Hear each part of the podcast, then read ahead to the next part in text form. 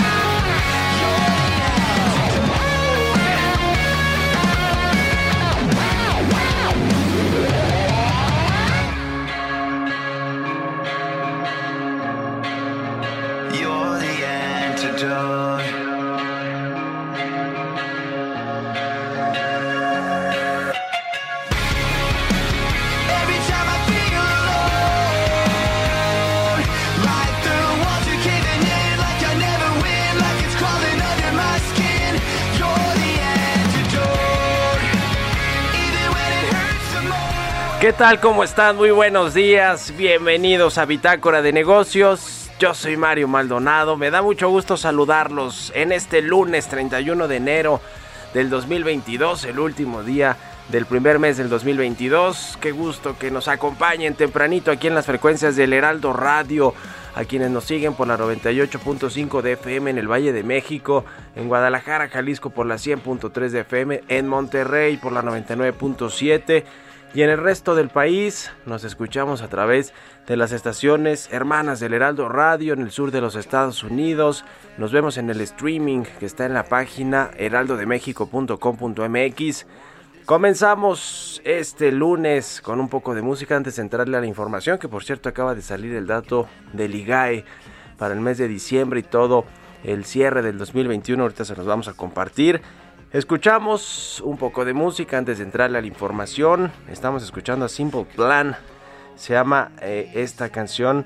Esta semana vamos a escuchar canciones de bandas internacionales que se presentarán este próximo primero y 2 de abril en el Festival Pal Norte en Monterrey, Nuevo León. Esta se llama El Antídoto de Simple Plan, una banda canadiense que se estrenó el pasado 27 de diciembre el, eh, del 2021. Esta canción de Simple Plan, The Antidote, el antídoto. Vamos a estar escuchando hoy, así que arrancamos con la información. Vamos a hablar con Roberto Aguilar los temas financieros más relevantes. Le decía que salió el IGAE, el PIB de México, que rebotó 5% en el 2021. Era importante conocer toda esta cifra completa, ya la eh, radiografía de lo que fue el 2021 en términos de recuperación económica. Sin embargo, pues está debajo de lo que se eh, presupuestaba por parte del gobierno federal. Vamos a analizar ahorita toda esa información con Roberto Aguilar y otros temas financieros eh, relevantes, lo que tiene que ver pues con lo que sucede en, el mundo, con las vacunas, con los temas financieros. Vamos a entrarle al tema. Hablaremos también con Pedro Tello, consultor en economía. La Secretaría de Hacienda descarta que México esté en recesión económica y prevé recuperación. Alerta, sin embargo, sobre la escasez, la inflación, el COVID-19. Pero bueno, pues qué iba a decir la Secretaría de Hacienda más que decir que no estamos en recesión, aunque en teoría pues sí, eh, sí, sí estamos en una pues especie de estanflación o de recesión técnica y lo han dicho varios analistas. El gobierno pues obviamente no le conviene decir eso porque pues es eh, una palabra que asusta a los mercados, a los inversionistas y a la gente en general.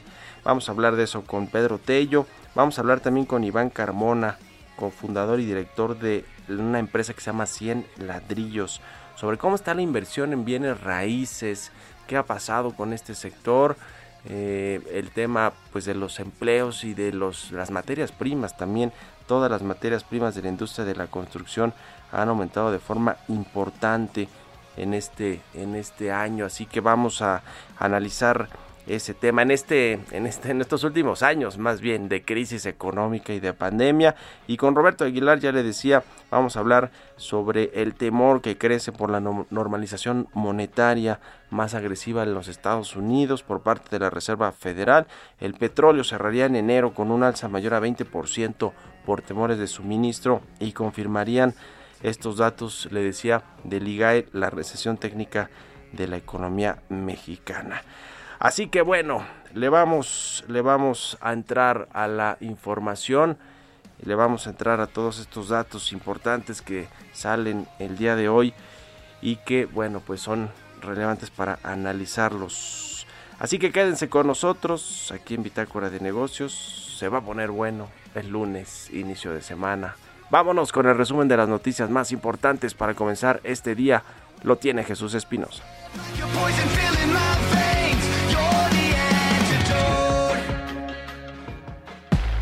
El resumen. Acuerdo con la Secretaría de Hacienda y el informe sobre la situación económica, las finanzas públicas y la deuda pública al cuarto trimestre del año pasado, México concluyó el 2021 con un aumento de 5.6% anual en términos real en los ingresos del sector público, una disminución de 50.1% en la deuda como porcentaje del Producto Interno Bruto. La dependencia federal negó que México esté en un proceso de recesión técnica y estanflación. Gabriel Llorio, subsecretario de Hacienda, señaló que hablar de una recesión técnica sienten que no realmente está capturando la dinámica económica que se está observando por los efectos de la pandemia. La recuperación pensamos va a continuar. Eh, vamos a seguir viendo estos impactos que, que van generando las olas del, del, COVID o las nuevas variantes. Eso se va a reflejar también en la, en la actividad económica, pero la recuperación continúa y vamos a estar observando hacia adelante estas restricciones, estos impactos por el lado de la, de la oferta. Eh, por ahí se habla mucho de procesos de estanflación. Nosotros no concordamos que estemos en una situación como tal.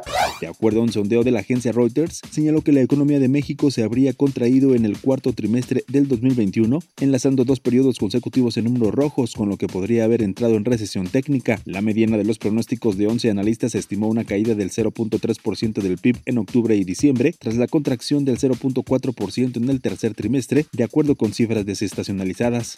La Asociación Mexicana de Instituciones de Seguros considera que sí es conveniente que el gobierno federal extienda la vacunación en contra del COVID-19 a los menores de edad porque están convirtiéndose en foco de infección.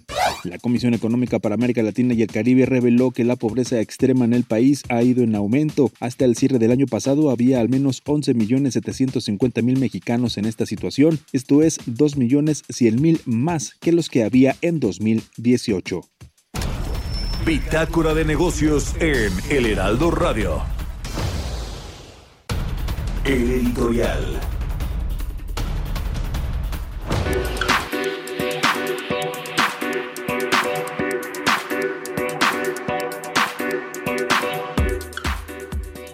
El presidente López Obrador estuvo de gira este fin de semana en la zona de la Riviera Maya, donde va a atravesar el tren Maya, sobre todo en esta zona conflictiva de pues no saben qué trazo hacer, qué ruta hacer para eh, que conectar a Tulum con la Riviera Maya, bueno, con Cancún, Cancún Tulum, que, que por cierto sería una de las rutas que realmente sí tienen sentido o sí generarían eh, pues eh, actividad en este tren turístico del tren Maya eh, y que eventualmente pues hasta podría ser rentable. El asunto es que pues justo por ahí hay muchos hoteles, mucha infraestructura que ya lo platicamos aquí hace unos, unos días, un par de semanas, los hoteleros de Cancún pues dicen no es que no queramos que pase por aquí, por las tierras, por las tierras que quieren expropiar o que quieren que les vendamos al gobierno federal, sino que no se puede. Tenemos nuestras, nuestras plantas de,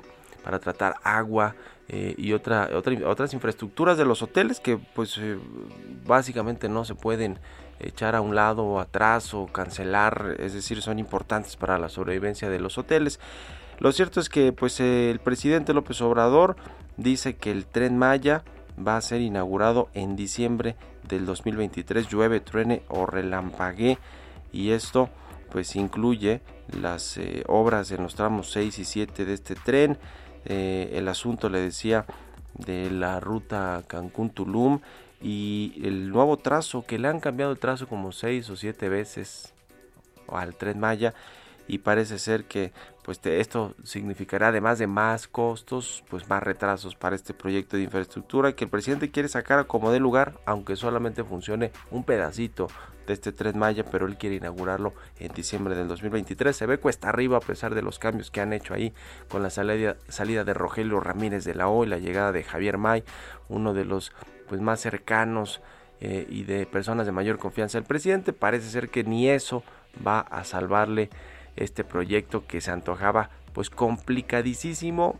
y la verdad pues no de mucha ayuda para el sureste mexicano o para el turismo, sobre todo internacional que llega a nuestro país. Ya lo estaremos viendo, pero se ve cuesta arriba que el tren Maya esté listo en diciembre del próximo año. ¿Ustedes qué opinan? Escríbanme en Twitter, arroba Mario Mal y a la cuenta arroba Heraldo de México. Economía y mercados. Roberto Aguilar ya está aquí en la cabina del Heraldo Radio. Mi querido Robert, buenos días. ¿Cómo estás, Mario? Me da mucho gusto saludarte a ti y a todos nuestros amigos. Eh, fíjate que se dio a conocer ya el dato justamente del comportamiento, la primera lectura del comportamiento de la economía mexicana en el último trimestre del 2021. Eh, es el PIB oportuno del tercer, del cuarto trimestre, del cuarto trimestre del 2021 y con eso pues tenemos toda la radiografía del el año 2021. falta el IGAE, yo dije hace retiro el IGAE, pero falta el IGAE que ya lo confirman los datos exactamente, ¿no? Y luego la, de diciembre. Exactamente. Y luego la revisión final se dará a conocer el 25 de febrero. Este es un, un, adelanto del comportamiento de la economía. No nos fue nada bien, Mario, porque fíjate que viendo las cifras que como que justamente dio a conocer el INEGI, pues lo que tenemos es que hubo una caída de 0.1% en el cuarto trimestre del año en cifras desestacionalizadas y si lo comparamos con el tercero del 2021, pues justamente tenemos también dos trimestres consecutivos negativos y esto, bueno, pues aunque digan que no, pues al final es una recesión técnica. Eso es eh, dos trimestres consecutivos con caída. Y lo interesante es que ya eh, dos cosas. Uno es que con esto ya tendríamos el crecimiento estimado para el 2021 de 5%. Y también que eh, lo que estamos viendo es que el, el PIB del, del, cuarto trimestre no cayó tanto como se esperaba, eh, de hecho, las estimaciones de, Reuters, por ejemplo, esperaban una caída de 0.3%, fue de 0.1%, pero sí, crecimos apenas 5%, así es que lejos la recuperación de eh, pues la caída tan abrupta que resintió la economía mexicana en el 2020 con 8.5%, no lo alcanzamos y bueno, también lo interesante es que se han venido disminuyendo justamente las expectativas de recuperación de este año, que bueno, pues ya están entre 1.5 y 2, que esto es bastante bajo, es prácticamente la mitad de lo que espera el gobierno, 4.1% para 2022. Vamos a ver qué dice más tarde el presidente en la conferencia. Pues va a decir lo que dijo Gabriel Llorio, el subsecretario de Hacienda, que es impreciso hablar de una recesión técnica porque no capta completamente la dinámica de la actividad productiva. Él habla del empleo, de algunos sectores que sí están funcionando, que están creciendo. Pero bueno, pues es como diría mi abuelita Robert, curarse en salud.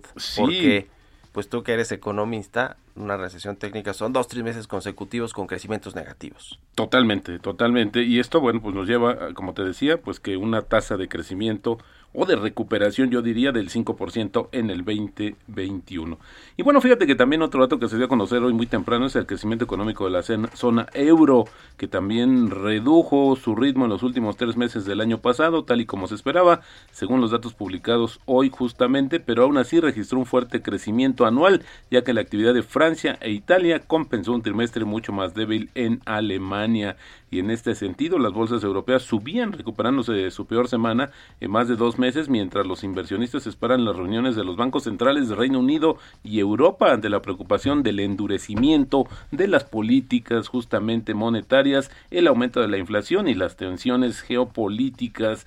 Hablando del coronavirus, los contagios ya superaron 371 millones en todo el mundo, los decesos desafortunadamente ya rebasaron también los 6 millones, mientras que las dosis aplicadas en todo el mundo suman ya 10.1 billones, pese a que el promedio anual de aplicación disminuyó a los niveles de noviembre del año pasado con 31.5 millones todos los días en promedio. Y bueno, también fíjate que desde el fin de semana hizo mucho ruido estas declaraciones justamente que hizo el presidente de la Reserva Federal de Atlanta, Rafael eh, Bostic, al Financial Times en una entrevista donde dijo que la Reserva Federal podría aplicar una gran alza de medio punto porcentual a las tasas de interés si la inflación sigue persistente. Y bueno, es que también desde la semana pasada han empezado a recalcular los bancos de inversión, pues justamente cuántos aumentos van a tener este año las tasas de referencia en Estados Unidos. Bueno, Goldman Sachs, por ejemplo, ya está anticipando cinco, cinco aumentos de tasas este 2022 en lugar de cuatro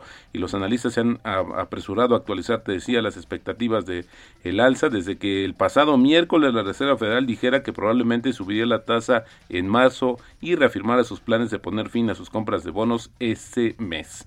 Y el bueno, el dólar, fíjate, conservaba la mayor parte de las ganancias de la semana pasada se mantiene cerca de los máximos de 18 meses frente a las principales divisas y esto obviamente le pega al tipo de cambio. Tenemos eh, cotizaciones ahora de 20.83, así es como inicia operaciones la moneda mexicana. Los precios del petróleo habían hecho un ligero eh, una ligera pausa, pero bueno, pues ahora retomaron el incremento, el Bren arriba de los 90 dólares, el WTI en 87. Con esto, Mario, tenemos que el petróleo en este mes tendría justamente un incremento cercano al 17 bueno, la frase del día de hoy, no se preocupe por lo que van a hacer los mercados, preocúpese solo por lo cual será su respuesta ante el movimiento de los mismos. Buenísimo, mi querido Robert, gracias y nos vemos al ratito en la televisión. Gracias, Mario, muy buenos días. Roberto Aguilar, síganlo en Twitter, Roberto AH, y le decía al ratito a partir de las 7 en las noticias de la mañana también con la información financiera. 6 con 21, vamos a otra cosa. Expreso Financiero. Y ya es momento de echarnos un expreso financiero. Ya está lista Angie Chavarría, columnista del Heraldo de México, colaboradora aquí en Bitácora de Negocios. Vamos a hablar sobre estos fideicomisos. ¿Se acuerda que se extinguieron por decreto presidencial? Pasaron a manos de Hacienda. Bueno, pues ¿qué ha pasado con estos fondos y fideicomisos? Vamos a platicar con Angie Chavarría de esto. ¿Cómo estás, Angie? Buenos días. Hola, Mario, ¿cómo estás? Muy buenos días. Muy buenos días a todos y mucha salud. Mira, María, fíjate que hay dos fideicomisos sumamente importantes que esos fueron los únicos que no desaparecieron porque básicamente representan el colchón o como su alcancía, por así decirlo, de la Secretaría de Hacienda para enfrentar los choques tanto internos como externos. ¿A qué, nos, ¿A qué se debe esto? Pues bueno, cuando falta dinero por eh, el ingreso eh, de impuestos, de ahí toman de este guardadito, pues para poderle pagar a los estados, que es eh, los recursos que necesitan para vivir y sobrevivir y, lo que eh, también utilizan para pagarle a toda la, plantilla laboral, en este caso a los burócratas. Y pues bueno, lo que sí son sumamente importantes porque finalmente es como la carta que nos representa allá afuera de cuántos tienes por si te pasa algo, ¿no? Para cualquier emergencia. En 2018, eh, Mario, teníamos en, esa disciplina fiscal que había logrado la Secretaría de Hacienda 381.432 millones de pesos en dos fondos, eh, en el Fondo de Estabilización de los Ingresos Presupuestarios y de las entidades federativas, que como te comentaba, este segundo, pues es el guardadito que hacían por si no llegaban de los recursos petroleros para darle a los estados, ¿no? Y pues bueno, a dos años de la pandemia, perdóname, a tres años después, el cierre de 2021, apenas tenemos eh, 33.638. O sea, de los 381.000 quedaron 33.638. Se gastaron 347.794 millones de pesos. Lo que sí no sabemos del todo, eh, la transparencia de todo este monto gastado. Esto es todavía lo que se desconoce. Y aunque son los fideicomisos más importantes para la estabilidad de las finanzas públicas y que nos permiten hacer frente a estos choques, pues bueno, este año va a estar mucho más complicado. Tenemos apenas en esa alcaldía 33 mil millones de pesos. Y lo que estamos observando, Mario, es que pese a que los utilizó en estos tres años para amortiguar los efectos de las bajas de ingresos por eh, cuestiones tributarias, en este caso los petroleros, los ingresos por, por eh, impuestos, pues la economía del país no se observa una recaudación mayor para este año, las actividades están parando, este, pues la Secretaría de Hacienda ya reconoció que para este año la recuperación económica pues será mucho más limitada. Y pues ¿qué, qué esperamos? Pues que bueno, pues sí vamos a estar viviendo momentos mucho más complejos porque en la alcaldía ya no hay el dinero suficiente como para salvaguardar todo este tema. Pues ahí está. Muchas gracias, Engie, por tu comentario. Muy buenos días, Engie Chavarría, en Twitter y en el Heraldo de México. Vámonos a la pausa. Regresamos. Continuamos en un momento con la información más relevante del mundo financiero en Bitácora de Negocios con Mario Maldonado. Regresamos. Estamos de vuelta en Bitácora de Negocios con Mario Maldonado. I'm looking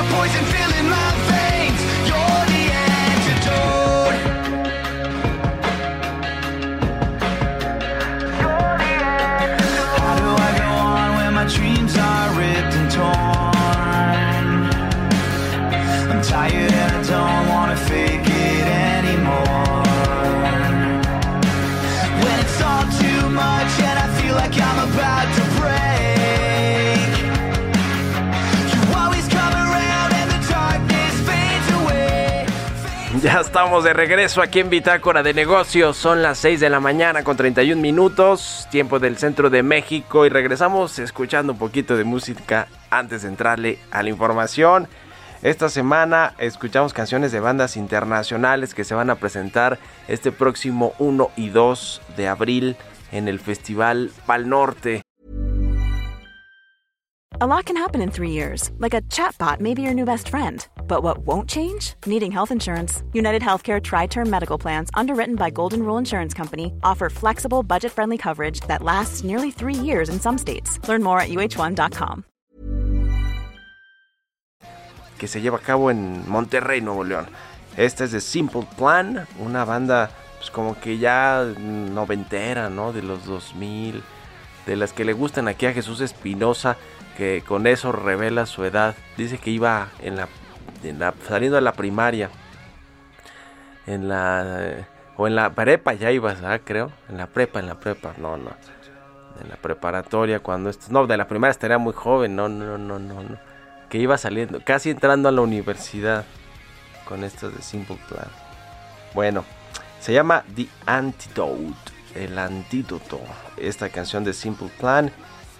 Y pues es de las nuevas, creo que de esta banda canadiense. Así que la vamos a estar escuchando en esta segunda parte de Bitácora de Negocios. Y con esto nos vamos al segundo resumen de noticias, precisamente con Jesús Espinosa.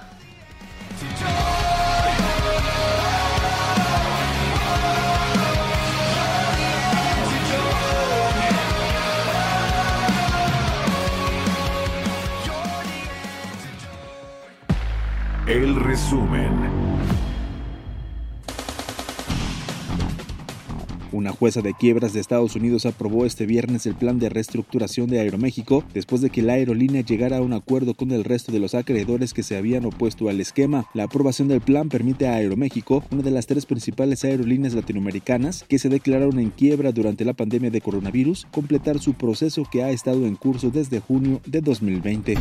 La Confederación de Cámaras Industriales subrayó que la decisión de legalizar autos chocolate afectará gravemente a la industria automotriz, además de que significa legalizar el contrabando. El ex negociador del TEMEC, Kenneth Smith, señaló durante el foro virtual Situación del algodón en México, retos y oportunidades, que el gobierno mexicano incurre en violación al tratado entre México, Estados Unidos y Canadá al no otorgar permisos para importar semillas genéticamente modificadas de algodón. Datos del indicador trimestral de la actividad económica estatal publicados por el INEGI muestran que la actividad económica de 15 entidades del país retrocedió durante el tercer trimestre del año pasado respecto al periodo inmediato. Entre las entidades federativas que reportaron los mayores retrocesos en el periodo de referencia destaca Nayarit, con una caída trimestral de 14.6%, luego de que el segundo trimestre había alcanzado un crecimiento de 25.8%. Le siguen Guerrero con una contracción trimestral de 10%, Colima menos 9.7%, Campeche menos 4.1% y Coahuila con menos 3.4%.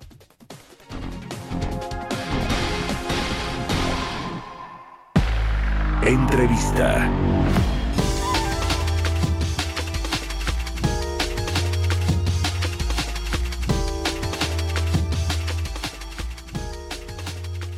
Y bueno, pues le decía que eh, acaba de salir hace ratito, hace 34 minutos eh, puntualmente, este dato del PIB oportuno del cuarto trimestre del 2021, con lo que tenemos ya la información completa de todo el año pasado, de cuánto rebotó la economía después de pues el golpazo del 2020, subió 5%, el Producto Interno Bruto se recuperó 5%, le decíamos debajo de lo que estimaba la Secretaría de Hacienda y el mercado, los analistas, que bueno, son más realistas obviamente que el gobierno federal en cuanto a sus pronósticos y lo vemos en el pronóstico de este año, por ejemplo, ¿no? De 4.1% que tiene Hacienda y que la media de los analistas por ahí debe de andar en 2.5%. Vamos a platicar de este dato de más allá de entrar en temas de tecnicismo, si estamos en recesión técnica o no, si estos dos trimestres consecutivos de caídas, por más ligeras que sean, eh, significa que México está en recesión técnica o se tiene que tomar en cuenta otras variables, como dice Gabriel Llorio, en materia de empleo. Eh, y de y de pues algunas actividades productivas. Vamos a analizar este tema con Pedro Tello. Él es analista consultor en economía y me da mucho gusto saludarlo. Cómo estás Pedro buenos días Mario, buenos días, qué gusto saludarte a ti, gracias por el favor de la invitación a tus órdenes. Pues eh, salió el dato, se esperaba que México tuviera estos dos trimestres consecutivos de crecimiento negativo, de caídas en el Producto Interno Bruto, el tercer trimestre y el cuarto trimestre del año. ¿Es recesión técnica o no?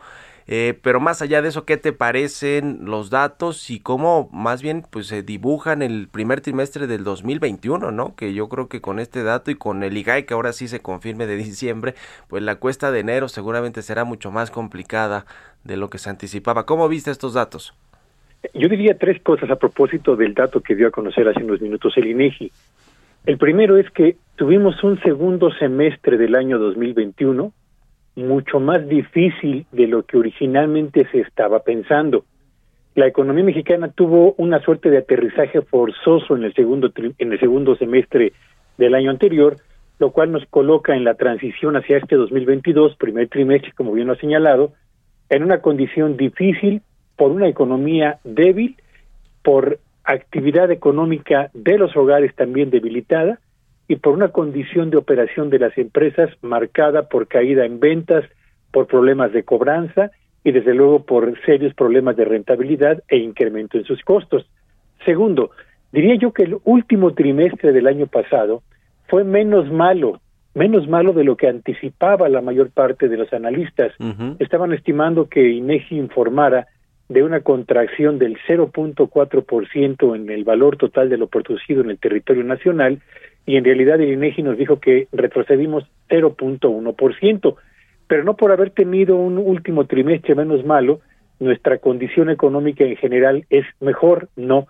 Tenemos una economía, la economía mexicana, Mario, que ha registrado retrocesos o números rojos en seis de los 12 trimestres que van de la presente administración, prácticamente la mitad de esta administración medida en, en, forma trimestral ha registrado retrocesos. Y por último, diría yo que el primer trimestre del 2022, sin duda alguna, está marcado por la condición con la que iniciamos el año, que en materia de producción ya está ahí a la vista de todos un segundo retroceso trimestral consecutivo, que algunos dirán que es una recesión técnica, yo creo que para tener una recesión técnica hacen falta que se consideren, que se conjunten tres cosas esenciales. Uno, la duración, por lo menos dos trimestres, a la baja ya, ya la tenemos. Dos, la intensidad, es decir, qué tan profunda es la caída de la economía mexicana en esos dos trimestres consecutivos. Yo creo que aquí no tenemos una, eh, un retroceso de intensidad tal como para poder hablar de una recesión técnica. Y el tercer factor es la cobertura sectorial, cuántos componentes de la economía mexicana retrocedieron y viendo solamente el dato del último trimestre, Mario, el único sector, eh, perdón, eh, el último trimestre retrocedieron la actividad industrial, lo mismo que la actividad terciaria, sumándose al retroceso del tercer trimestre, pero me parece que estamos todavía frente a una moderada eh, principio de recesión técnica, Mario. Sí, todavía pues faltan por confirmarse algunos datos, como lo, lo precisas, Pedro. Ahora, el tema de la estanflación, un estancamiento económico que ciertamente tenemos, por lo menos en, en el último semestre del año pasado, y quizá como arrancamos el 2021, y una inflación que pues sigue siendo muy alta. Este, este tema, ¿cómo lo ves? Eh, muy complicado. Yo creo que ahí está precisamente el, la radiografía o el diagnóstico más certero de la condición actual de la economía mexicana si hay recesión o no es irrelevante. Estamos con una economía estancada que se detuvo, pero al detenerse la economía mexicana no lo hizo la inflación. Y tenemos entonces una actividad económica sin capacidad para producir bienes y servicios en la cantidad que necesitamos, empleos que tampoco se están generando con la cantidad y tampoco con la calidad necesaria, pero precios que están, eh, yo diría que taladrando la economía familiar, taladrando las finanzas personales y afectando al mismo tiempo los costos de operación de las empresas. Y cuando una economía enfrenta esta circunstancia, eh, estancamiento en su actividad productiva eh, y precios al alza, la pregunta es, ¿cuál es la actividad o cuál es el plan para la reactivación de la economía mexicana que se está siguiendo en el país del que estemos hablando? Y ahí está quizás el problema más importante de México en el presente, Mario y auditorio. No tenemos un plan para la reactivación de la economía mexicana y prácticamente hemos dejado a la mayor parte de los hogares y de las empresas a su suerte. Y esa es quizás, diría yo, la parte más complicada del presente y del futuro inmediato. ¿Cómo ves el primer trimestre del 2021 eh, con, con, todos estos datos que pues se acumularon en, en, el último cuarto, bueno, el último semestre también del año pasado y que bueno, pues ahora lo vemos con este tema del Omicron, con los nuevos cierres parciales de algunas actividades, con el ausentismo laboral a causa de esta variante Omicron. Eh, eh, eh por supuesto el tema de las cadenas de producción mundiales sigue habiendo escasez y lo alertó la Secretaría de Hacienda sigue habiendo obviamente una alta inflación y eh, vienen aumentos de tasas de interés definitivamente en México y en el mundo por lo que va a ser la Reserva Federal a partir de abril. ¿Cómo ves todo este cóctel eh, para el, el, pues arranque del 2022? Sin duda alguna tenemos un primer trimestre del 2022, yo diría marcado por un invierno económico bastante frío para nuestro país, pero también para la actividad económica mundial en general, lo cual no hace menos complicado la la circunstancia en la que nos encontramos. Eh, yo diría, eh, Mario, para quienes nos escuchan, que, a ver, tenemos en este momento nueve entidades federativas con semáforo anaranjado o con un nivel de riesgo elevado. Tenemos 10 estados de la República con el semáforo amarillo o con un riesgo medio por cuanto a la pandemia se refiere, y solamente 12 entidades, menos de la mitad, con semáforo verde o riesgo bajo. Tenemos en Aguascalientes una, una entidad federativa con eh, semáforo rojo. Las incapacidades por COVID en las primeras tres semanas de este 2022 escalaron a las 600 mil superando el número de incapacidades que en el mismo periodo del año anterior se presentó en la economía mexicana. Así que tenemos entidades federativas con semáforo rojo en un número importante o semáforo anaranjado también en un número importante, donde seguramente los hogares habrán reducido significativa o moderadamente su nivel de actividad o presencia o compras, lo mismo que las empresas. Tenemos al mismo tiempo un nivel de ausentismo que está afectando considerablemente ya la operación de los negocios y tenemos al mismo tiempo un gobierno federal que se ha empeñado en gastar únicamente en muy pocos eh, proyectos de inversión y con un efecto de arrastre favorable del gasto gubernamental francamente muy moderado por la austeridad y por la concentración de los recursos gubernamentales en torno a los programas sociales. Así que tenemos una planta productiva muy debilitada y cerraremos el primer trimestre de este año, creo yo, con números muy modestos de avance que van a acreditar sin duda alguna el estado endémico de la economía mexicana en el arranque de este 2022, Mario.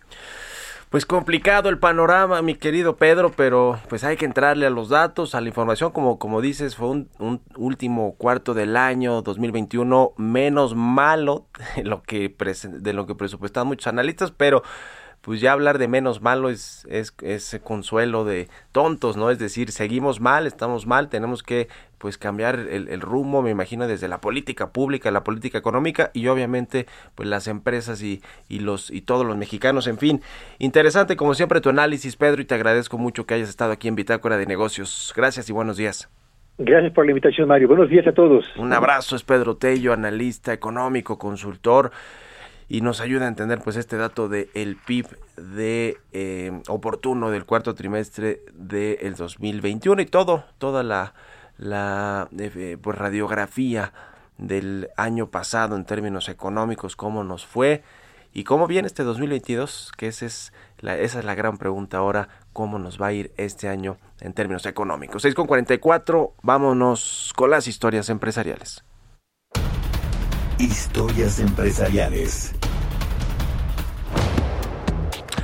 Pues sigue esta batalla entre el presidente López Obrador, su gobierno, su gabinete, para defender a capa y espada la reforma eléctrica que propuso al Congreso.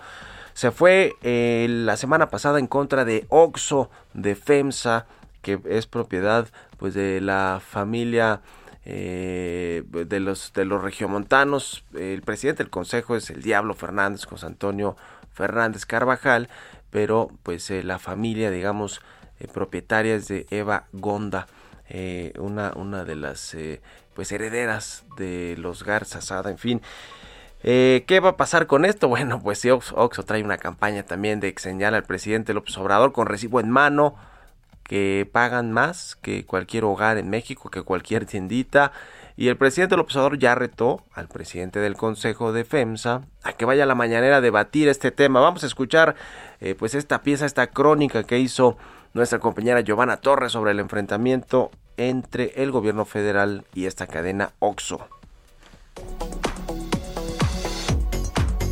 La semana pasada la cadena comercial de tiendas OXO lanzó un video en redes sociales donde explica las tarifas que paga por el consumo de luz. En el video titulado OXO paga lo justo y protege al medio ambiente, FEMSA, empresa propietaria de estas tiendas, precisó que mientras en los hogares se pagan 1.53 pesos de tarifa por kilowatt hora, OXO paga 2.51 pesos por kilowatt hora. Además que los establecimientos reciben energía limpia de pago parques eólicos con un costo de 14 mil pesos al mes, de los cuales una parte se le paga a la CFE. Explicó que este tipo de establecimientos ahorran con refrigeradores de bajo consumo y luz LED, además de asegurar que sus costos están certificados ante notario público. Por lo que el viernes, en la conferencia mañanera del presidente Andrés Manuel López Obrador, la Comisión Federal de Electricidad respondió a la cadena comercial y aseguró que la empresa posee contratos de autoabasto ilegal para su suministro de energía. Mario Morales, director general de intermediación de contratos legados de CFE, señaló que 95% de la energía que reciben estas tiendas lo hacen a través de empresas como Iberdrola, la cual se ha beneficiado de un sistema ilegal y acusó que no pagan la transmisión. Por su parte, Miguel Reyes Hernández, director general de la CFE Energía, acusó que los Oxos pagan menos por la energía eléctrica que las tiendas de abarrotes y los hogares mexicanos, por lo que consideró que se trata de un sistema inequitativo de tarifas.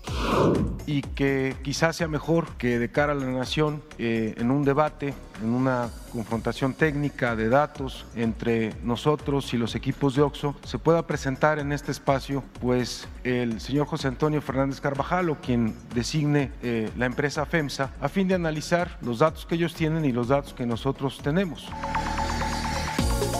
El presidente Andrés Manuel López Obrador invitó a José Antonio Fernández Carvajal, presidente de FEMSA y dueño de OXO, a que asista a la conferencia mañanera para que exponga sus argumentos sobre la iniciativa de reforma eléctrica y de que sus tiendas no tienen una tarifa preferencial. Ojalá y venga el señor Fernández, o sea, y va a ser bien tratado de manera respetuosa y que traiga sus argumentos o sus este, técnicos, ¿sí? Está invitado, porque esto ayuda mucho a aclarar las cosas. Además, se van a ahorrar dinero porque no van a tener que estar este, pagando publicidad. Para Bitácora de Negocios, Giovanna Torres. Mario Maldonado en Bitácora de Negocios. Y bien, ya le decía, vamos a platicar con Iván Carmona. Él es cofundador y director comercial de 100 Ladrillos. Es una plataforma tecnológica de fondeo colectivo para que pues cualquiera que tenga interés de invertir en las bienes raíces en el sector inmobiliario pueda hacerlo a través de esta plataforma. Platicamos con Iván Carmona. ¿Cómo estás, Iván? Buenos días. Muy bien, Mario, muy buenos días. Un saludo a ti, a todo tu auditorio. Eh, feliz de estar aquí contigo esta mañana. Muchas gracias por estos minutos. Platícanos cómo eh, pues eh, se concibió esta compañía 100 ladrillos, cuándo obtuvieron ya la licencia de la Comisión Nacional Bancaria y de Valores para poder operar y también pues un poquito de el, el modelo de negocio que tienen y la invitación que le hacen a los inversionistas interesados en este sector. Con mucho gusto, Mario. Eh, yo creo que todos tenemos perfectamente claro la, importancia y la relevancia de la inversión inmobiliaria. Sabemos que por muchísimos años ha sido un gran medio para crear, crecer y construir el patrimonio inmobiliario. Eh, lamentablemente, Mario, pues no todos hemos tenido acceso a este tipo de inversión y es un poco lo que nos pasó cuando fundamos Cien Ladrillos. Apenas después de más de 15 años de trabajo que podíamos empezar a tener nuestro primer activo inmobiliario, pues nos topamos con esta noción de que es intensivo en capital, de que es un poco complejo todo el tema del notario, la, adquisición del inmueble, saber dónde, cómo, etcétera. Y ahí fue como nació la idea de crear una plataforma que facilitara, Mario, eh, la posibilidad de tener acceso a este tipo de activo. Pero no solo que fuera fácil, porque alguien más lo hace y es a través de una plataforma, sino que además fuera accesible, que pudiéramos empezar a invertir en bienes inmuebles desde, eh, vamos, eh, muy poco, cinco mil pesos, mil pesos. Entonces, eh, bueno, pues recientemente, Mario, el 30 de septiembre del año pasado, la Comisión Nacional Bancaria de Valores nos otorgó nuestra licencia para operar como una empresa eh, fintech, la primera empresa de, este tipo, Mario, de, financiamiento colectivo inmobiliario en México. Y bueno, pues eh, muy contentos de poder ahora sí democratizar y dar acceso a muchísimas personas para que puedan tener acceso a este tipo de inversión. Uh -huh. ¿Desde qué monto se puede invertir en 100 ladrillos? Eh, ¿Cómo está respaldada esta inversión de eh, pues cualquier persona interesada en este eh, financiamiento, en este modelo del financiamiento colectivo, del crowdfunding? ¿Cómo está el tema de los rendimientos? Platícanos un poco más a detalle eso, por favor, Iván. Claro que sí, te platico un poco el, concepto. ¿Cómo, ¿Cómo es esto? ¿Cómo hacemos esto realidad? Bueno, pues vamos a pensar que nos juntamos entre muchos, Mario. Un, imagínate una bodega industrial con un valor de 10 millones pesos que tiene un inquilino que paga la renta. Y lo que hacemos es nos juntamos entre muchos a través del, financiamiento colectivo y entonces cada quien pone un pedacito. Por ejemplo, podemos empezar a invertir desde 5 mil pesos, ¿no? Y entonces hoy habría que juntar a las personas necesarias para tener los 10 millones de pesos. Esto lo facilita la tecnología y entonces una vez que se junta a través de este financiamiento colectivo el capital para adquirir la, la, la propiedad, la bodega, esta se escritura ante un fideicomiso y 100 ladrillos, digamos, se queda en el fideicomiso por cuenta de todos los inversionistas, asegurando que se va a operar, mantener, administrar la propiedad para que tú, como inversionista, no te preocupes por nada y puedas eh, vivir de tus rentas. Esto es poder ver en tu cuenta mes con mes cómo cae la renta, etcétera, etcétera. Es una plataforma muy segura porque las propiedades están escrituradas en el fideicomiso y además que somos el, una institución financiera con el respaldo de la Comisión Nacional Bancaria y de Valores. Rendimientos, Mario, más o menos por renta entre 7 y 8% anual, que ese es, ese es un rendimiento de mercado, es lo que te va a pagar el tipo de activo que tenemos en 100 ladrillos, más la plusvalía que, eh, si lo vemos conservador, inflación otro 7%, estamos hablando de entre 14 y 19% de rendimiento de inversión en la inversión anual, Mario. Pues muy interesante, una oportunidad in- interesante para este sector. En un minutito que nos queda antes de despedirnos, Iba, platícanos cómo está el sector de bienes raíces en México, por qué es atractivo eh, invertir y apostarle a este sector. Con mucho gusto, Mario. Bueno, eh, siempre los inmuebles han, han demostrado una, una gran eh, defensa, digamos, ante eh, eh, momentos económicos adversos o volátiles. Entonces, actualmente sí hubo una, contracción, sobre todo con pandemia, en el tema de la construcción y el desarrollo inmobiliario, eh, pero la demanda por vivienda, por inmuebles, pues nunca va a parar porque es un principio demográfico de la sociedad. Entonces, ya empieza a haber un, un proceso de recuperación. Al menos, Mario, en 100 ladrillos, los, las- los activos en los que estamos enfocados son activos estabilizados que normalmente ya están terminados y que están generando eh, renta. El sector industrial está bastante, bastante consolidado, comercial recuperándose y oficinas pues es un híbrido entre que el home office y demás. Eh, pienso que eventualmente también habrá un proceso de recu- recuperación ahí, Mario. Interesante, muchas gracias por estos minutos, Iván Carbona, cofundador y director comercial de 100 Ladrillos. Gracias y buen día. Cualquier cosa ahí están en tu- sus redes sociales, interesados que estén de ver qué información eh, relevante dan para los y potenciales inversionistas, ¿verdad? Claro que sí, en www.cienladrillos.com, ahí pueden encontrarnos y en todas las redes sociales, cienladrillos.com. Perfecto, gracias Iván y muy buenos días. Con esto nos despedimos, llegamos al final de Bitácora de Negocios. Gracias por habernos acompañado este lunes, inicio de semana y final de mes. Eh, gracias, se quedan con Sergio y Lupita aquí en las frecuencias del Heraldo Radio. Nosotros nos vamos a la televisión, al canal 10, a las noticias de la mañana. Y nos escuchamos aquí mañana tempranito a las 6. Muy buenos días.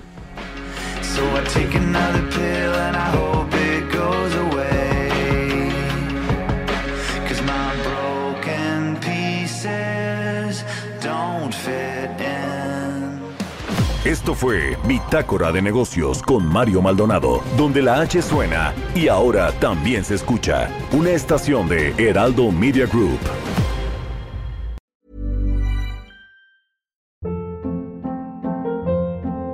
Hold up. What was that? Boring. No flavor. That was as bad as those leftovers you ate all week. Kiki Palmer here, and it's time to say hello to something fresh and guilt-free. Hello Fresh. Jazz up dinner with pecan-crusted chicken or garlic butter shrimp scampi. Now that's music to my mouth. Hello Fresh. Let's get this dinner party started. Discover all the delicious possibilities at hellofresh.com.